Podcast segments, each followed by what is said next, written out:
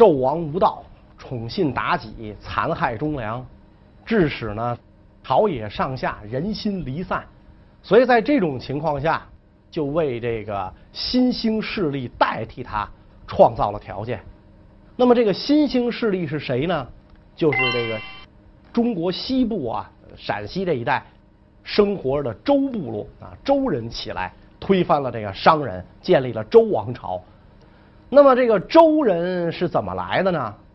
关于这个周人的起源，有一个十分美丽的传说，是吧？这种传说，因为我们听太多了啊，听完了哈哈一笑哈。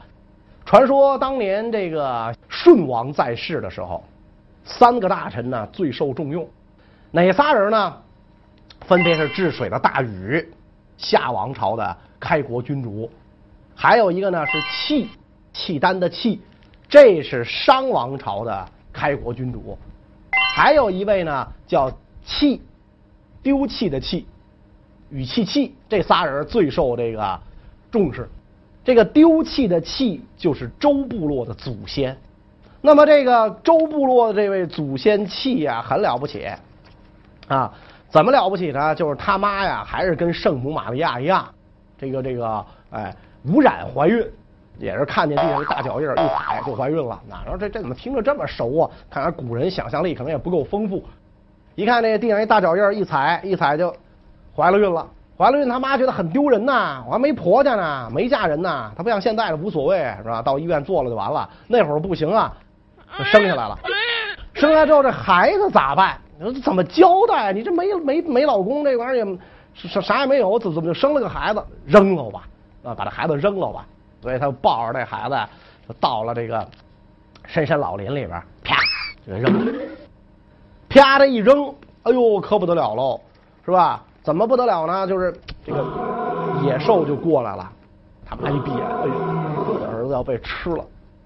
没想到这野兽过来啊，把这孩子围了一圈，不但不吃，还保护他不受其他动物的伤害。哟，他妈一瞅，这家伙没扔成功啊，是吧？看来这地方是那个弃婴安全岛，这不成，这个我换一个，换一地儿，扔陆地上不成，我扔河里，抱着这孩子过去，把那野兽扒拉开，切切切，我来。扒拉开，哎，野兽抱着小孩到一河边，走你，哦，扔河里了。这家伙没跑了吧？没想到这孩子呀，入水不沉。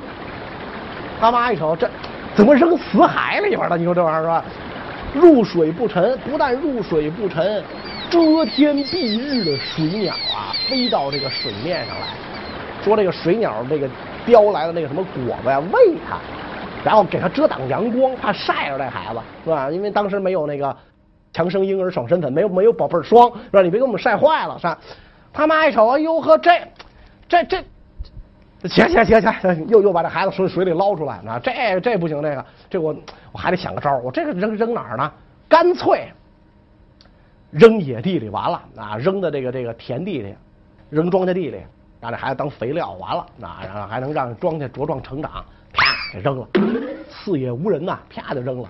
刚一扔，他妈一转身，不知道怎么回事，一堆农夫从地底下冒出来。哟，这谁家孩子？这谁孩子不要了？他妈一看，完了，完了，这孩子呀，命不该绝呀！得了，抱回去吧，啊，抱回去吧，抱回去叫什么名啊？既然一直想扔，就叫弃吧，啊，所以就丢弃的弃嘛。这个弃就成了这个。周人的祖先长大之后学成文武艺，卖与帝王家，辅佐这个呃舜王、禹王，这个功勋赫赫，名标朝堂。后来这个夏朝建立之后，就把他封到了陕西这个地方，在这个地方居住，号称叫周原啊，在这儿居住。传到第十二代古公胆父的时候，国力开始强大。到古公胆父的儿子季历。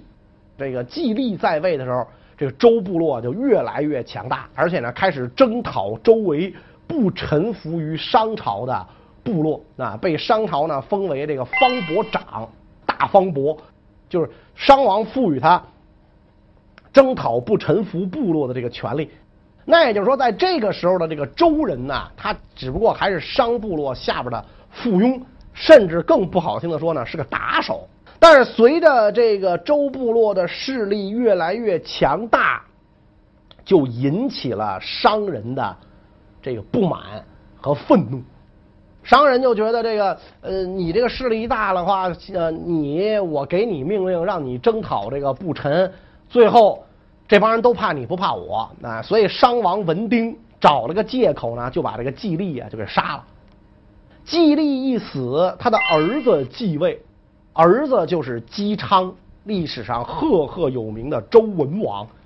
周文王这个姬昌啊，继承了这个父亲的这个职位之后，这个国力呢日也是日渐增强啊，蒸蒸日上。那么当这个姬昌的这个呃强大啊，这个在在位的时候，这个周部落的强大是更加引起了这个商王的记恨。那么这个时候的商王就是著名的纣王了，那就是帝辛。所以，这个为了让老大放心，姬昌呢就把自己的长子伯邑考那个派到这个商朝的都城啊，这个殷去朝见商王啊，贡献财物啊，然后表示臣服，绝对不会反叛。伯邑考小伙子青春年少，一表人才，进朝之后谈吐得体，温文尔雅，不幸被妖姬妲己看中。啊，妲己一看，哟，这小伙不错，比我们家那糟老头子强多了。据说呢，就施展这个狐媚功夫，百般勾引伯邑考。伯邑考明白君臣大义，名节不能动啊！你跟领导的夫人有一腿，那将来死的会很惨的，是吧？你别以为这个时候有会有人宠着你啊，到那时候人家转眼就不是就不认账，你会很惨。所以这个这个伯邑考坚持不为所动。这个妲己恼羞成怒，是吧？你是个什么样的人？老娘看得起你，你还不乐意，是吧？我都没没，我都没不不怕丢失什么，你能你都都得到的，你有你干嘛这样？所以这个妲己就跟这个纣王就说了，说这伯邑考这这小子不行，臣系君妻，他调戏臣妾。纣王一听这大怒啊，啊，这妲己跟我眼珠子一样，是吧？好家伙，这一下这纣王这醋劲儿传出二十里。把伯邑考给我剁了，剁成肉酱，让天下诸侯尝尝。首先让他爸爸姬昌尝尝，剁成肉酱。那么姬昌面对从从朝廷特快送来的这个专递给送来的这个这个这个儿儿子的肉酱，含着眼泪就真给吃下去了，因为他知道自己的实力啊还不足以让这个对抗这个商周。虽然儿子无辜被杀，而且横遭惨死。但是这个忍啊，心字头上一把刀嘛，那能忍方称大丈夫，所以把这吃了。吃了之后，这个就按按道理说，你看你把我儿子都剁成酱了，我都给吃了，味道好极了，你你就可以饶了我吧。周王这个纣王说了，你亲自来一趟，这事儿没完啊，这事儿没完啊。呃，不好的话，我把你也剁了。姬昌没辙，就只好呢来到这个。安阳啊，就是这个殷殷朝啊，殷殷殷来朝见纣王，到这儿就被囚禁，囚禁在有里，今天河南汤阴这个地方啊，所以这件事就叫有理之囚。据说文王被囚禁在这儿之后，这个发明了这个易经，文王求而演周易嘛，反正关在牢里没事干。但是呢，确实这个姬昌又可以讲没有什么大的罪过，坐坐牢那也老老实实。没有请律师，也没有跟这个牢牢外边的人勾结，在这种情况下，纣王呢渐渐的对这个姬昌啊也就没有那么大的提防心，然后周部落的这帮人，周国的这些人就赶紧啊金银财宝，那这个这个去贿赂纣王身边的这些个奸臣们，特别去贿赂妲己，然后这些人就跟这个这个纣王就说了啊，说你看这个这个。小姬同志也也还行哈，你看他也他也放了算了吧算了吧。纣王说行了，你回去吧。姬昌走的时候恨恨的遥指这个商朝的首都，兔子等着瞧。然后回到自己的周国，秣马厉兵，意图报复。但是这个国家要想强大，必须得有贤人辅佐，没有贤人给我出主意。我咋能这个让国家强大呢？所以这个周文王就整天琢磨啊，我什么时候能遇上一贤人啊？贤人啥时候驾着云彩从天上掉下来啊？就派人出去去大街上去给我找去，看谁像闲人，给我叫过来。大街上去找，找啊找啊找啊找，功夫不负有心人是吧？底下人来向这个大王奏报，渭水边上有一老头，年近八十，须发皆白，整天在这个河边上啊钓鱼。而且这老爷子钓鱼啊倍儿逗，他那个鱼钩是直的，直的，人家那都是钩嘛，你钓鱼它直的，啊直的，而且呢，它这钩啊，它不搁到水里，直的就直的吧，万一有那个瞎猫碰上死耗子，那直钩碰上虾鱼，它叼着你蹬上，不对，他离水面三尺这么待着，然后别的人看这就都乐呀，哟，老爷子您也忒二了吧，没吃过猪肉，你没见过猪跑啊？你你你你你没钓过鱼，你没见过钓鱼的，哪有您这么钓的？老爷子说：“你们懂什么呀？”微微一笑，作歌一首。这歌啊是这么唱的：清水悠悠，鱼儿游游，在比清流，我心何忧？东夷老朽，炎帝之后，直钩钓鱼，愿者上钩。只向直中取，不向曲中求。我就这样，你能把我怎么着啊？爷就这样。然后大家觉得这人不一般，非常人肯定有非常的举动，就报告给了姬昌啊文王。文王一听哟，贤人哟喜，太好了，这人太好了，赶紧就派这个这个这个派了一个这个呃小官啊，派了一个小官说你去。把这个闲人给我请来，这小官都去了。老爷子，大王，我我那会儿那会儿不不能叫大王啊，老大想见你，哎，你你去不去？这姜太公举着鱼钩，大鱼我所愿，虾儿非所求。这这这这哥们一听，哟呵啊，合着我是一臭虾米，他拉倒，回去报告大王，人嫌我级别低，我这干部我这级别不够，我刚副科级，您您弄一正处的去吧，就来了个正处的去了。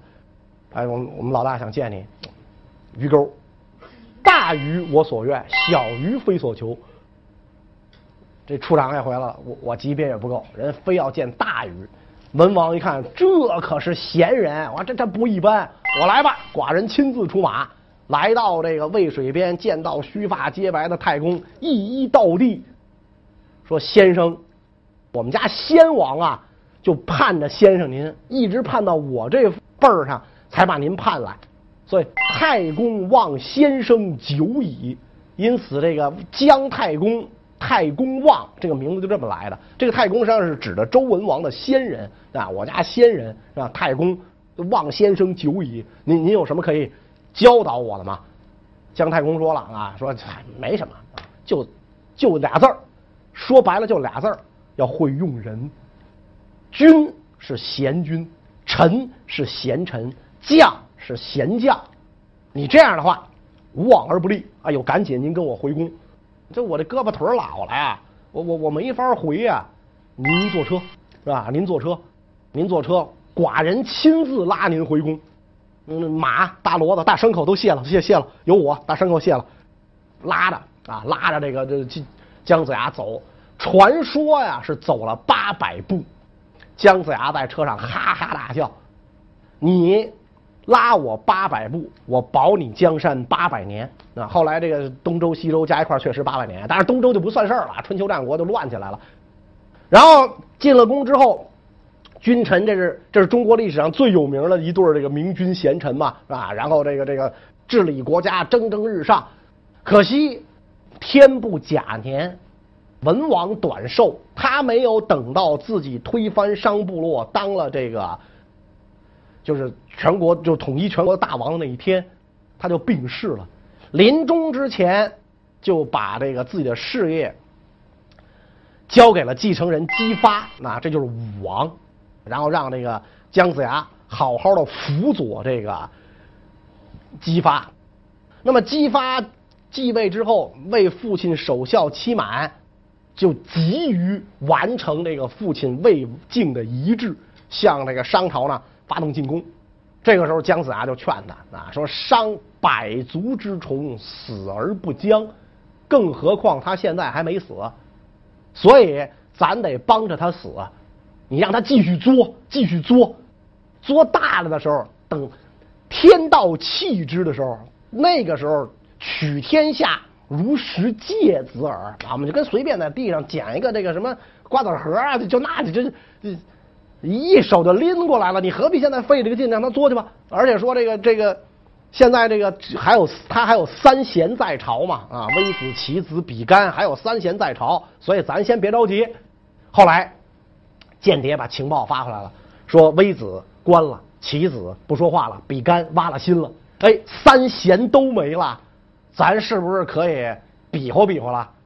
姜子牙说：“嗯，试探一下吧。”周朝大军集结，一路向东，凯歌猛进。打到黄河边上的孟津，沿途凡是不服的蜀国全灭，然后天下诸侯一看，哇，周朝军力如此强大，我的个天！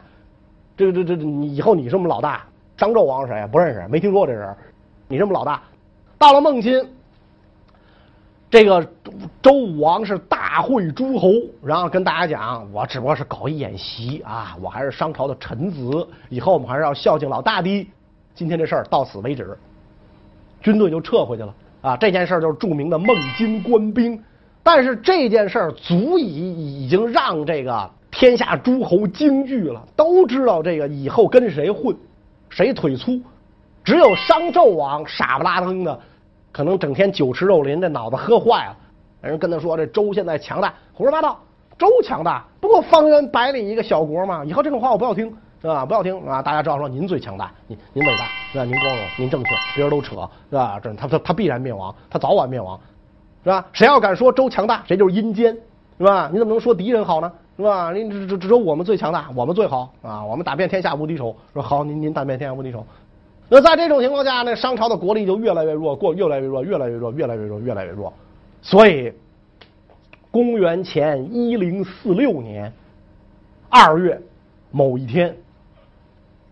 周武王大会诸侯，除了周本身之外，还有八个蜀国，一共九国联军，浩浩荡荡杀向殷朝的首都朝歌。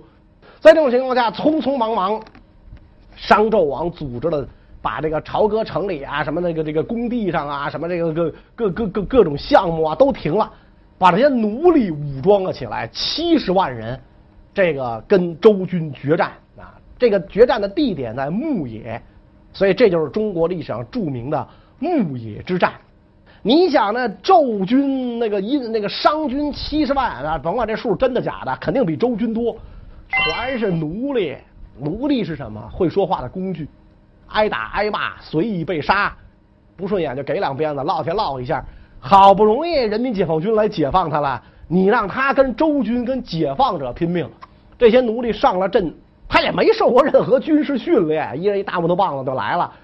上了阵之后，呃，这表现这个稀松平常的就一哄而散，扔了棒子就跑；表现激进一点的，阵前倒戈，杀死商军官长，引导周军杀入朝歌。你道不认得，我教你这么走，错了啊！那条道远，这道近，来，咱们那这儿这儿是吧？那那别看地图，那地图不准，说这我来啊！直接就杀入到了这个殷商的首都朝歌。纣王一看大势已去啊，这个怀抱金银财宝登上摘星台啊，登上那个这个露台摘星台，自焚而亡。后来这个妲己被俘，周武王下令把他处死，祸国妖孽啊，处死。然后享国六百年的这个商朝啊就灭亡了。商朝灭亡之后，周武王呢这个。大封诸侯，自己的这个兄弟、叔伯、子侄这些姬姓诸侯封到了商朝统治的核心地区和自己的首都镐京周围，拱卫天下。这样一来，西周的这个对于地方的管理就比殷商时期各方国各自为政，跟中央只有松散的这种这种联系要紧密的多了。这些个诸侯都对中央有朝见啊、领兵打仗啊、交纳贡赋啊的义务，所以周朝的这个疆域啊也大大的扩张了。据这个呃历史学家研究认为，西周的疆域可能能够达到一百五十万平方公里，人口上千万，在当时的世界上绝对是响当当的大国啊！因为我们知道，你看这个像西呃欧洲文明诞生在这个希腊，像希腊最著名的那国家雅典才两千多平方公里嘛，咱们一百五十万。你想啊，你就雅典人想破脑袋，他也想不出来，在遥远的东方，一百五十万平方公里什么概念他都没有。所以周朝强大的一个一个王朝啊，崛起于这个这屹立在世界的东方，开始了对中国的统治。